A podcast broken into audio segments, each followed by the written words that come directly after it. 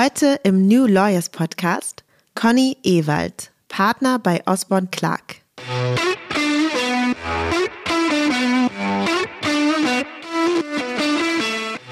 Ich kam aus dem Referendariat wieder, habe in Köln bei Osborne Clark begonnen und es hat, glaube ich, zwei Monate nur gedauert. Da klingelte es wirklich an der Haustür der Kanzlei und es stand eine Juristin eines sehr, sehr großen Spielepublishers, nennen wir es, also eines Spieleverlags, kann man vielleicht sagen, vor der Tür und sagte, wir haben da ein riesen, riesengroßes Problem. Wir werden verklagt von dem damaligen Nationaltorwart Oliver Kahn.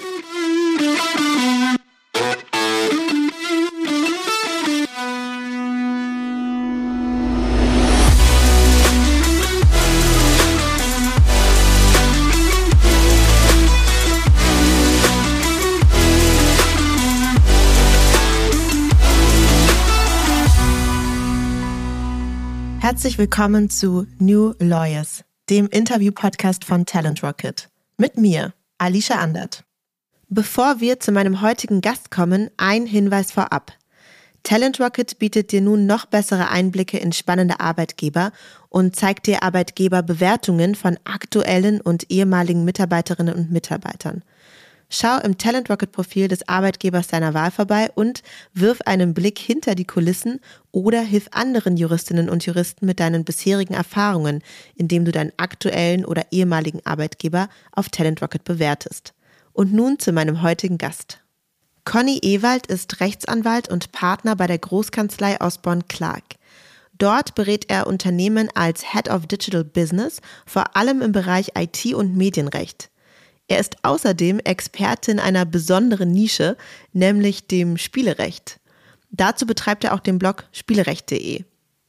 Wie sich die Gaming-Branche mit den Jahren verändert hat und wie er zu seiner Nische kam, darüber sprechen wir heute. Schön, dass du da bist, Conny Ewald. Ja, hallo Alicia, schön, dass ich da sein darf. Vielen Dank. Sehr gerne. So, ich habe mir direkt mal als Icebreaker-Frage etwas überlegt, was vielleicht uns alle aus dieser grauen, tristen Umgebung hier rausbringen kann. Denn es ist jetzt spätestens Zeit, schon mal darüber nachzudenken, wie man eigentlich den nächsten Urlaub angehen möchte. Und deshalb möchte ich von dir gerne wissen, was ist denn dein bester Urlaubstipp? Und ich meine jetzt aber nicht wo du hinfahren möchtest oder wo wir hinfahren sollen, sondern was ist so ein Tipp, den wir vielleicht befolgen könnten, den du zum Beispiel eine Tätigkeit oder irgendwie ein Gimmick oder irgendetwas, was man im Urlaub haben oder machen sollte? Ja, Urlaub, das ist ein großes Wort gerade in dieser Zeit. Ich würde sagen, mein bester Urlaubstipp ist wahrscheinlich, sich für den Urlaub vorzunehmen, genau das zu tun, und zwar ausgiebig zu tun, wozu man sonst im Alltag nicht kommt. Also ganz viel Zeit darauf zu verwenden, in der Hängematte zu liegen, in die Sonne zu schauen, nachzudenken, das eine Buch zu lesen, was man schon immer lesen wollte, ganz viel Zeit mit der Familie zu verbringen, möglichst viel Wassersport. Das sind, glaube ich, ganz gute Pläne für einen guten, gelungenen Urlaub. Ja, absolut. Ich bin jetzt auch schon gedanklich eigentlich in der Sonne. Aber gut, wir müssen über die Arbeit sprechen. Und in diesem Fall ist es ja auch wahnsinnig interessant. Ich glaube, die meisten Leute haben wahrscheinlich jetzt gerade zum ersten Mal von der Branche des Spielerechts überhaupt gehört. Also zumindest mir ging es tatsächlich so. Kannst du das mal zunächst etwas einordnen? Was ist das denn für eine Nische? Ja, Nische ist so ein bisschen trollig, ehrlich gesagt, wenn man in dieser Branche ständig tätig ist, denn es ist eine riesengroße Nische, rein wirtschaftlich betrachtet, muss man sagen. Die Spielebranche generiert weltweit einen Umsatz von ungefähr 160 Milliarden Euro. Das zeigt vielleicht mal die Dimension dieser Branche. Ganz interessant, wenn man das mal so auf verschiedene Spieletypen verteilt, vor allen Dingen im Mobile-Bereich. Und das reflektiert so ein bisschen unseren Alltag, würde ich sagen. Wenn wir uns dabei beobachten, wie viel Zeit wir am Handy und auf dem, auf dem iPad verbringen, dann wundert das nicht. Auch in Deutschland sehr bedeutend, wenn auch kleiner als in anderen Ländern. Die führenden Länder sind USA und Kanada. Und man kann schon sagen, dass die Spielebranche von den Entertainment-Branchen vielleicht inzwischen die Leitbranche geworden ist, also rein wirtschaftlich betrachtet sogar größer geworden ist als die Filmbranche. Echt? Man sagt, das ist ja Hammer. Ja, ja, und insofern ist die Spielebranche vielleicht so langsam der Nische so ein bisschen entwachsen. Es gibt eine ganz interessante Umfrage von dem Branchenverband Bitkom, der eine breit angelegte Umfrage gemacht hat und danach spielt inzwischen die Hälfte aller Deutschen jedenfalls gelegentlich. Und damit sieht man, wie sehr Spielen, Games, Digital Games eigentlich in der Bevölkerung schon verankert ist. Da habe ich mich ja als totale Nichtkennerin direkt mal geoutet, indem ich überhaupt das als Nische bezeichnet habe. Unangenehm. Aber es ist ja trotzdem total spannend. Also du sagst, es ist eigentlich eine Riesenbranche. Und wie steht denn jetzt das Spielerecht dazu? Also kann man auch nur im Spielerecht tätig sein? Das ist ehrlich gesagt in Deutschland fast unmöglich. Jedenfalls für jemanden, der als Anwalt wie ich in einer größeren Kanzlei tätig ist und nicht so einen ganz, ganz reinen Boutiquencharakter verfolgt. Es ist dann vielleicht doch von der wirtschaftlichen Bedeutung eines Anwalts-Business Cases zu klein. Aber es gibt immer wieder Zeiten, in denen wir sehr, sehr viel Zeit unserer Zeit auf Rechtsfragen der Spielebranche verwenden. Insofern ist es immer so ein gewisser Zyklus kann ich meine Zeit zu 100 Prozent der Spielebranche widmen? Die Ehrlichkeit gebietet das wohl nein. Das klingt so, als ob du das aber gerne würdest, wenn du die Möglichkeit hättest. Ja, weil es einfach diese Nische, und ich finde, wir können bei dem Begriff ruhig bleiben, ist einfach eine wunderbar bunte Nische. Das sind ganz tolle Menschen, die in dieser Branche arbeiten. Das ist Kreativindustrie, das ist digital, das ist unglaublich schnelllebig. Es macht wahnsinnig viel Freude, rechtlich all die Fragen zu behandeln, die diese super kreative Industrie aufs Neue präsentiert und wenn man so ein bisschen Bereitschaft mitbringt, schnell im Kopf zu sein und diese Themen aufzunehmen und gerne mit den Menschen arbeitet, die in dieser Branche tätig sind, ist das ein ganz, ganz wunderbares Tätigkeitsfeld. Was sind denn so die rechtlichen Fragestellungen, mit denen man dort zu tun hat? Ja, ganz interessante Frage, wenn man so drüber nachdenkt.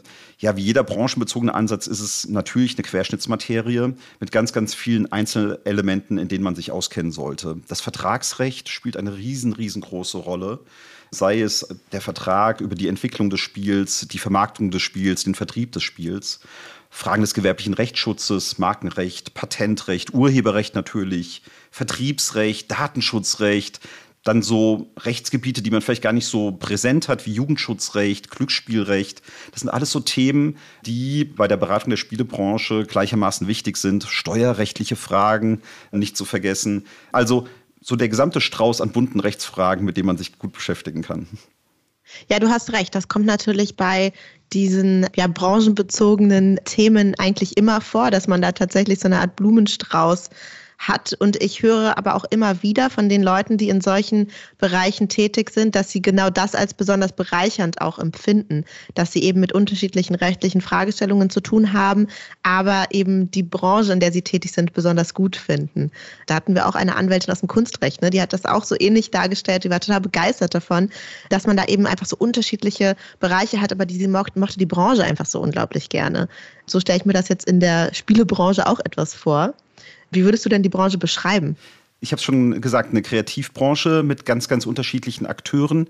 Ich finde, die Spielebranche ist so eine gewisse Mischung aus IT-Lern, also Softwareentwicklern, aber auch sehr viel Kreativschaffenden, ja, der Texter, der Musiker, der Videoartist, der Grafiker. Und das ist wahrscheinlich genau die Melange, die diese Branche so faszinierend macht, dass verschiedene Ausbildungen, verschiedene Charaktere sich in dieser Branche vereinen und dann an dem Werk Game arbeiten.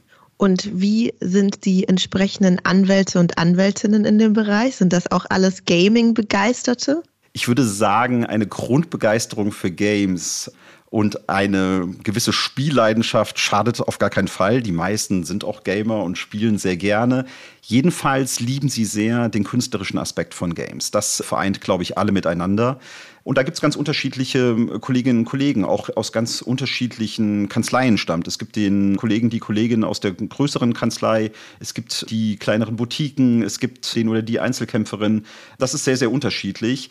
Eines prägt die Branche, die Branche ist sehr international und deswegen ist die Branche auch international sehr gut miteinander vernetzt. Ich selbst hatte die große Freude vor vielen, vielen Jahren, die sogenannte Video Game Bar Association zu gründen. Das ist eine weltweite Vereinigung von Spielerechtlern, die die nur den einzigen Zweck hat, sich regelmäßig international auszutauschen auf verschiedenen Spielekonferenzen. Die bekannteste hier in Deutschland und Europa ist die Gamescom, die einmal jährlich in Köln stattfindet. Der habe sogar ich schon gehört. Genau, eine riesige Messe, wird auch immer unterschätzt, wie groß die eigentlich ist.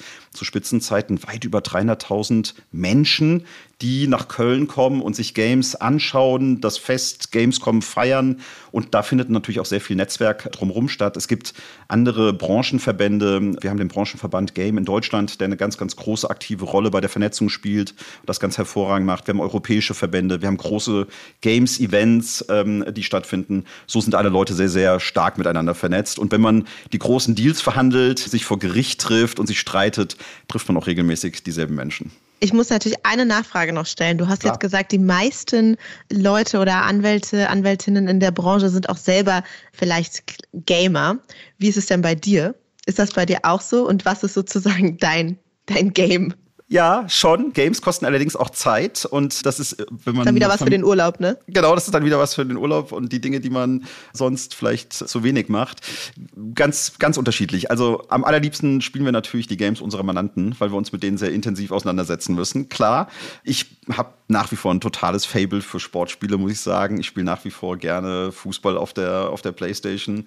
Bin aber sehr, sehr offen und freue mich auch häufig, wirklich einfach an der Kunst, die in einem Game abgebildet ist und tauche da wirklich wahnsinnig gerne ein und bin immer wieder begeistert von der Kreativität, die man dort sieht. Kannst du das mal ein bisschen spezifizieren? Ich habe mir das hier sogar parallel aufgeschrieben, weil du hast das so schön gesagt, die künstlerischen Aspekte im Gaming. Und ich muss ehrlich sagen, ich habe das noch nie so betrachtet, obwohl ne, natürlich irgendwie krasse Bilder da ja durchaus entstehen. Und ich habe das, glaube ich, einfach mit diesem mit dem Blick noch nie gesehen. Kannst du ja. mal beleuchten, welche Kunst steckt in Games? Ja, das Faszinierende ist, dass ein Spiel, ein großes, modernes Spiel, ja ein Werk ist, das aus verschiedenen Werkgattungen zusammengesetzt ist. Wir haben in den großen Spielen beispielsweise durchaus lange filmartige Videosequenzen. Und es gibt Menschen, die Stunden damit verbringen, sich allein diese Videosequenzen anzuschauen, die ein erzählerisches Element in einem Spiel darstellen und sich daran erfreuen, dass allein der, der, der eigentlich ja nicht interaktive Teil des Spiels Video eine Form von Kunst ist. Wir haben speziell für Spiele komponierte Musik, wo ganze Symphonieorchester individuell für Spiele komponierte Werke einspielen und das Geschehene illustrieren. Wir haben beispielsweise im Adventure-Bereich Menschen, die Monate, Jahre an der Entwicklung einer Geschichte arbeiten. Das sind Autoren, die nichts anderes machen, als Charaktere zu entwickeln, diese Charaktere darzustellen, zu entwickeln über die Storyline und ein ganzes Storyboard zu entwickeln, was sich immer weiter über mehrere Spiele-Episoden dann auch fortschreibt. Wir haben, wie im Film Bereich Menschen, die Spiele ausleuchten. Wir haben Menschen, die spezielle Objekte kreieren für Games.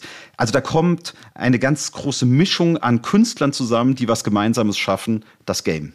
Das hast du so schön jetzt dargestellt. Ich bin jetzt eigentlich total angefixt und ja, tatsächlich finde ich das ganz spannend, vor allem weil es ja so ein interaktives Element gibt, muss man ja wahrscheinlich sehr viele Stränge gleichzeitig denken, denn das Spiel kann sich ja ganz anders entwickeln als ein Film, wo ich als Person, die den Film kreiert, ja entscheide, wo sich die Geschichte hin entwickelt. Und bei einem Spiel gibt es ja so viele interaktive Elemente, die darauf einwirken können. Ja, ganz genau. Und da gibt es Spiele, die eine vorgegebene Handlung haben, die du ähm, absolvierst, wo du also mit einer großen Mannigfaltigkeit in der Spielewelt auf einem Handlungsstrang geleitet wirst. Es gibt aber auch Spiele, die ganz, ganz berühmt und groß sind. Das sind sogenannte Open World Games, wo du ganz alleine bestimmst, was in diesem Spiel eigentlich passieren soll. Möchtest du ein besonders aufregendes Abenteuer erleben und Menschen treffen in diesem Spiel? Möchtest du vielleicht nur stundenlang verrückt Auto fahren in dem Spiel oder Flugzeuge fliegen? Das ist alles möglich wirklich, du tauchst wirklich in eine Fantasiewelt ein, was die Sache so faszinierend macht. Und dann natürlich, wie du genau sagst, alle modernen Spiele sind natürlich jetzt nicht mehr Singleplayer-Spiele, wo du vor einem Computergegner sitzt oder vor einer Computeraufgabe sitzt, sondern wo du Menschen hast, mit denen du interagierst, spielerisch, durchaus auch über Sprache im Spiel, dass du miteinander kommunizierst, dich verabredest, Taktiken ausbildest und so weiter. Es klingt wirklich spannend. Jetzt ist ja nun das Spielerecht nicht gerade Teil des Lehrplans der ersten Semester an der Uni. Das heißt, man muss ja irgendwie in diesen Bereich reinkommen.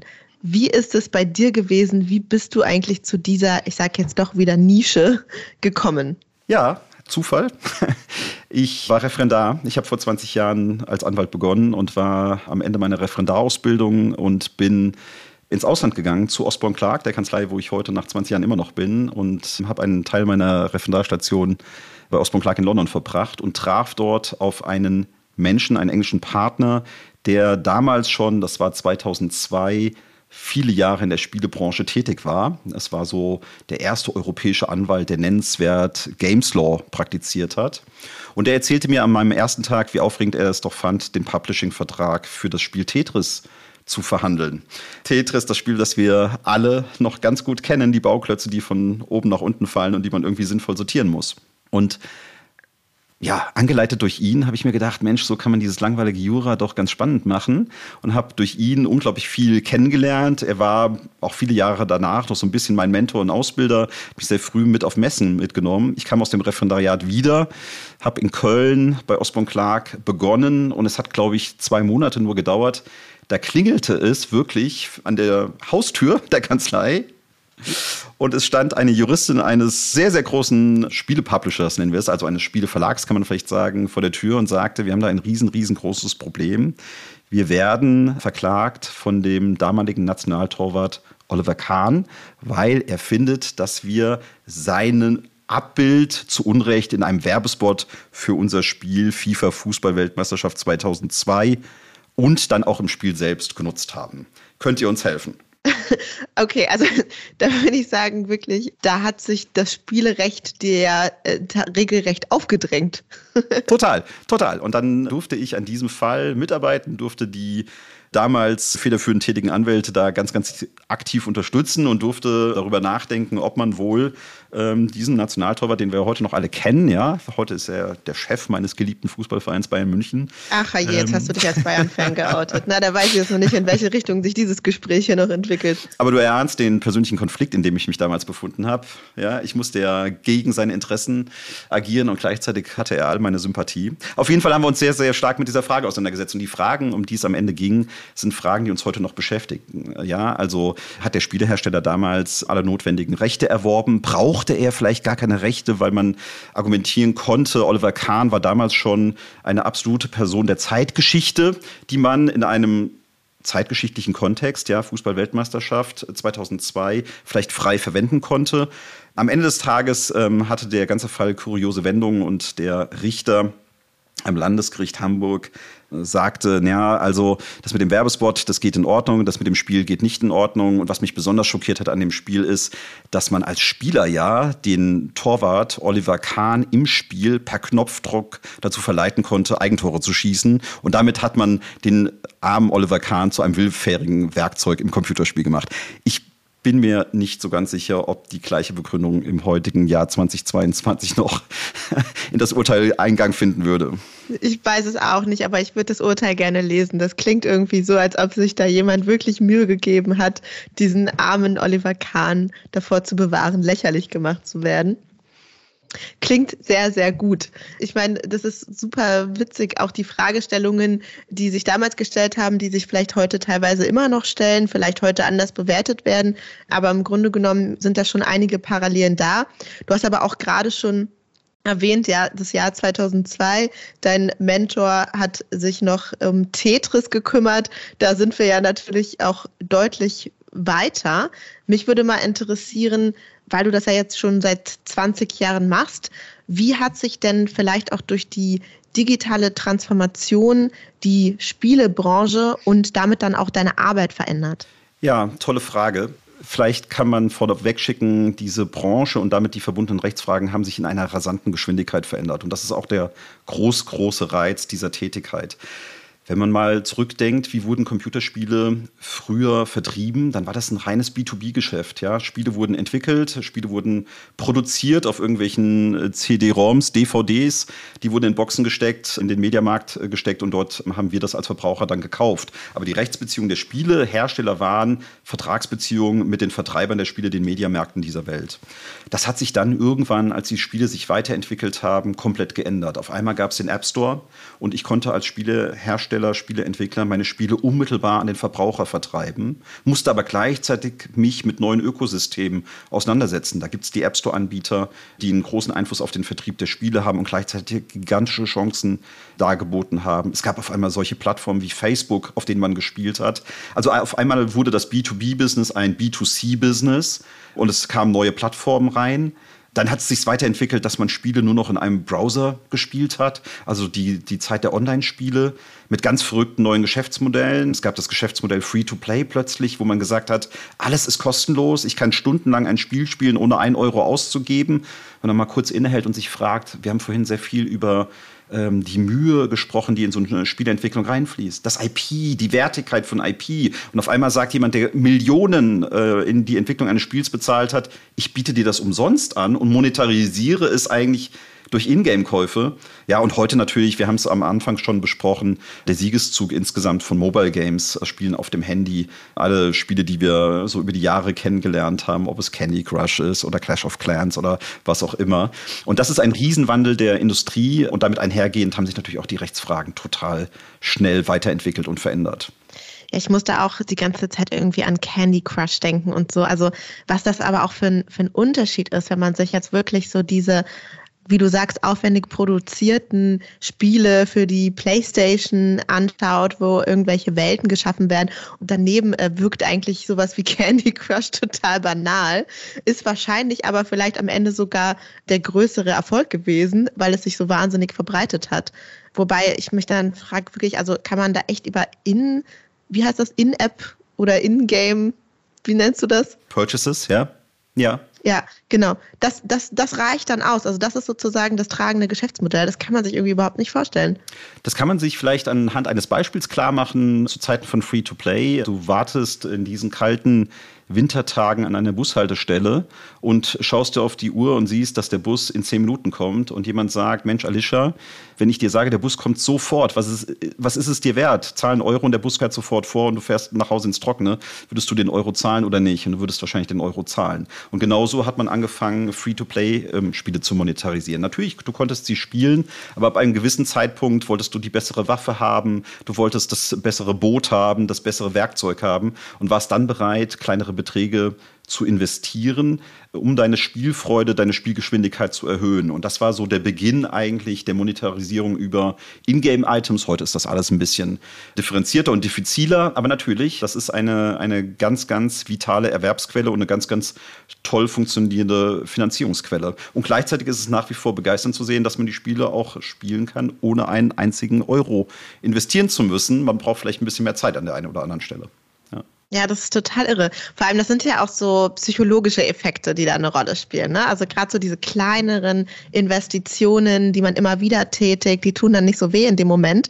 Das ist, finde ich, eigentlich rechtlich auch ganz interessant, gerade so aus Jugendschutzerwägungen heraus. Ist das irgendwie ein Bereich, der auch für die, für die Gaming-Branche eine Herausforderung darstellt? Also, dass man sich da vielleicht auch rechtfertigen muss, dass man ja zum Beispiel Leute abhängig macht von Spielen?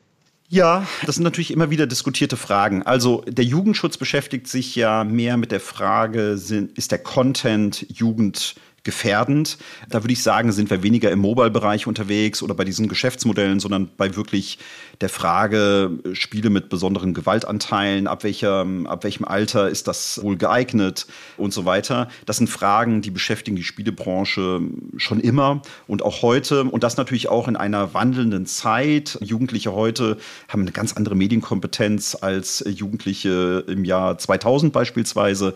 Das ist so der Bereich Jugendschutz. Ja, die Frage Monetarisierung von Spielen, auch so Fragen Spielesucht, ja, das sind absolut Themen. Es gibt da immer mal wieder Sonderfälle. Lootboxen sind so Fragen, die, die eine Rolle spielen im Games-Bereich. Die Frage, was ist denn das eigentlich für eine Monetarisierung? Du kaufst ja selten gegen Euro einen virtuellen Gegenstand, sondern tauschst meistens den Euro in eine virtuelle Währung und setzt diese virtuelle Währung dann ein. Wie qualifiziert man das eigentlich rechtlich? Und da spielen dann auch Fragen des Verbraucherschutzes eine große Rolle. Und das sind durchaus Themen, die uns seit vielen Jahren immer wieder beschäftigen. Und auf viele Fragen, ganz offen, gibt es auch noch keine finalen rechtlichen Antworten. Das muss man einfach sagen. Ja, das ist natürlich generell eine Branche, die immer am Fluss ist. Ich glaube, das haben das Medienrecht, das IT-Recht vor allem so an sich, was ja im Grunde genommen deine, ähm, deine Rechtsbranche darstellt. Ist es da tatsächlich so, dass man da auch das permanent merkt, dass so viel Veränderung stattfindet und immer wieder sich letztlich auch darauf einstellen muss? Total. Also digitale Regulierung ist, glaube ich, das Wort unserer Zeit, wenn wir auf die Entwicklung des Rechtsmarktes schauen. Wir haben, glaube ich, mit der Juncker-Kommission auf EU-Ebene eine Zeitenwende erlebt, die sich mit dem Digital Single Market ja zum Ziel gesetzt hat, den einheitlichen Markt auch im Digitalbereich zu bauen, die von da an in einem verrückten Gesetzgebungstempo neue Richtlinien und teilweise auch Verordnungen veröffentlicht hat und die alle natürlich sich um digitale Geschäftsmodelle kümmern im Zentrum. Die Games-Branche ist im Herzen der Digitalbranche und damit so von ziemlich allen sich wandelnden Fragestellungen betroffen, wenn du an die Digital Content Directive denkst, wenn du an die, Omnibus Directive denkst. P2B-Verordnung und so weiter und so fort, Geoblocking. Das sind alles Regelwerke, die erst in den letzten Jahren gekommen sind, mit denen sich die Branche auseinandersetzen muss. Nicht nur die Games-Branche. Und kennzeichnet ist, glaube ich, das Tempo, was der Gesetzgeber aufgenommen hat und der daraus resultierende Umstellungsaufwand für die Digitalbranche insgesamt, aber die Games-Branche ganz besonders. Wo liegen denn da aus deiner Sicht die größten Herausforderungen im Umgang damit? Es ist ein, in regelmäßig so, dass der Umgang mit den neuen Regelungen sehr, sehr komplex und aufwendig ist. Es beginnt damit, dass man erstmal sehr strukturiert verstehen muss, wie sich die neuen digitalen Regulierungsthemen einfügen in unser bestehendes Recht. Wir müssen darüber hinaus sehen, dass wir nicht länger als Juristen uns auf das deutsche Recht konzentrieren können, sondern mindestens mal europäisch denken müssen, weil all unsere Mandanten europäisch tätig sind. Und bei allem Wunsch nach Vereinheitlichung, das große Wort ist ja jetzt immer Vollharmonisierung, auch im Richtlinienbereich, gibt es dann doch, wenn man genauer hinschaut und es analysiert, mannigfaltige nationale Unterschiede, weil das Gesetz, was vorhanden ist in den jeweiligen Rechtsordnungen, eben doch unterschiedlich ist und diese neuen Regulierungen unterschiedlich aufnimmt. Und dann ist es für die Industrien und auch für die Games-Industrie eine riesengroße Herausforderung, die neuen gesetzlichen Regelungen, wenn man sie dann in einem ersten Schritt erstmal verstanden hat, zu übersetzen auf die Produkte und Services und sich zu fragen, was bedeutet das denn konkret für mich in der Anpassung meiner Produkte und Services? Und wenn wir jetzt auf deinen Eingangspunkt zurückkommen, dass das alles wahnsinnig schnell geht, ist das natürlich eine ganz besondere Herausforderung, wenn ich einen internationalen Markt bedienen muss, um meine Produkte auf die sich wandelnden Gesetzgebungs- Tendenzen immer wieder neu einstellen muss. Das ist etwas, was uns jetzt seit einigen Jahren sehr, sehr intensiv beschäftigt und so gut wie alle Digitalbranchen sehr auf Trab hält. Ja, absolut. Und dann natürlich auch logischerweise in der Folge die anwaltliche Tätigkeit irgendwo verändert. Denn wie soll man in einem Bereich beraten können, wo noch gar nicht genau feststeht, was eigentlich das bedeutet für die Branchen? Das stelle ich mir schon sehr herausfordernd vor. Was würdest du denn sagen, worauf muss man sich da als Anwältin vielleicht auch zukünftig einstellen? Also wie verändert sich auch diese Tätigkeit? Ja, ich glaube, einen Aspekt habe ich schon erwähnt. Es reicht nicht mehr länger, sich auf das deutsche Recht zu konzentrieren, sondern wir müssen als Anwälte international denken. Wir müssen als Anwälte. Ich glaube, das, das machen wir nicht bisher. Ne? Also das, das muss ich, glaube ich, irgendwie so aus meiner Perspektive echt mal sagen. Da sind wir in Deutschland sehr, sehr Deutschland fokussiert. Ja, und gerade wir externen Anwälte, die gerne mal so reflexartig dazu neigen, nach deutschem Recht ist es so und so, aber vielleicht ist es nach französischem Recht schon anders.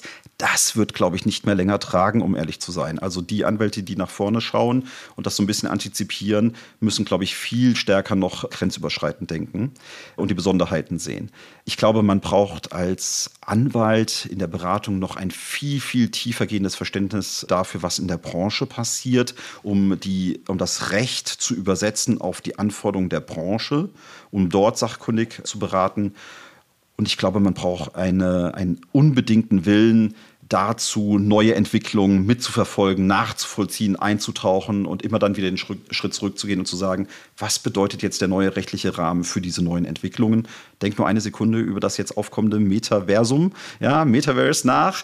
Was sind das alles für tolle Rechtsfragen, die da auf uns zukommen? Wenn die alle mit ihrer Wette recht behalten, werden wir, glaube ich, als Digitalrechtler nicht arbeitslos. Das würde ich, glaube ich, auch so unterzeichnen. Würdest du vielleicht in dem Kontext dann auch tatsächlich empfehlen, sich eher auf eine Branche zu konzentrieren als auf ein Rechtsgebiet in Anführungsstrichen, sage ich jetzt mal? Ich glaube, es ist der Mix. Also eine Branche hat eine, eine Fokussierung auf eine einzige Branche hat immer das große Risiko, dass man mit den Wellenbewegungen, die eine Branche immer über die vielen Jahre erleidet, unweigerlich mitgeht. Insofern kann es nicht schaden, den, die Branche, auf die man sich konzentrieren möchte, ein bisschen breiter zu fassen. Für mich ist das wahrscheinlich letztendlich die Digitalbranche in ihren speziellen Ausprägungen und Games ist eine davon.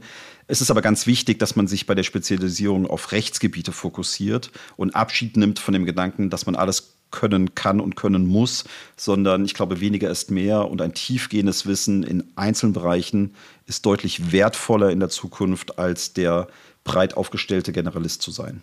Das nimmt mir quasi schon etwas die letzte Frage vorab, aber vielleicht möchtest du es ja noch ergänzen. Ich wollte dich nämlich fragen, ob du eine Prognose wagen würdest, wie Rechtsberatung im Jahr 2040 aussehen wird.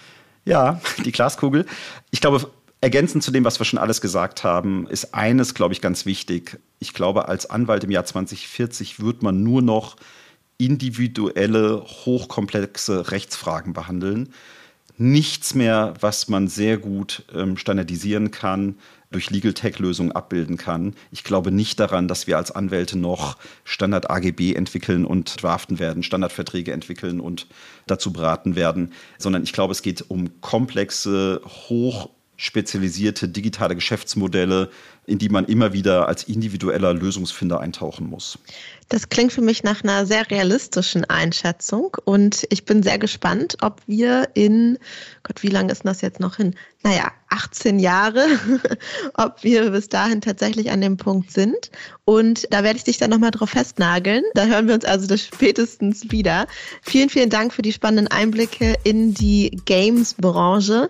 Und ich glaube bestimmt, der ein oder andere oder die ein oder andere hat bestimmt Lust bekommen, sich auch damit zukünftig zu beschäftigen. Danke, dass du da warst, Conny Ewald. Ich danke dir. Das war Conny Ewald. Wenn dir der Podcast gefällt, dann hinterlass eine Bewertung auf Spotify oder Apple Podcasts. Es dauert nur zwei Sekunden und hilft enorm, um noch mehr Juristinnen und Juristen auf ihn aufmerksam zu machen. Du möchtest bestimmte Gäste hören oder möchtest Feedback geben? Dann melde dich gerne oder folg dem Link, den ich euch in den Shownotes verlinkt habe.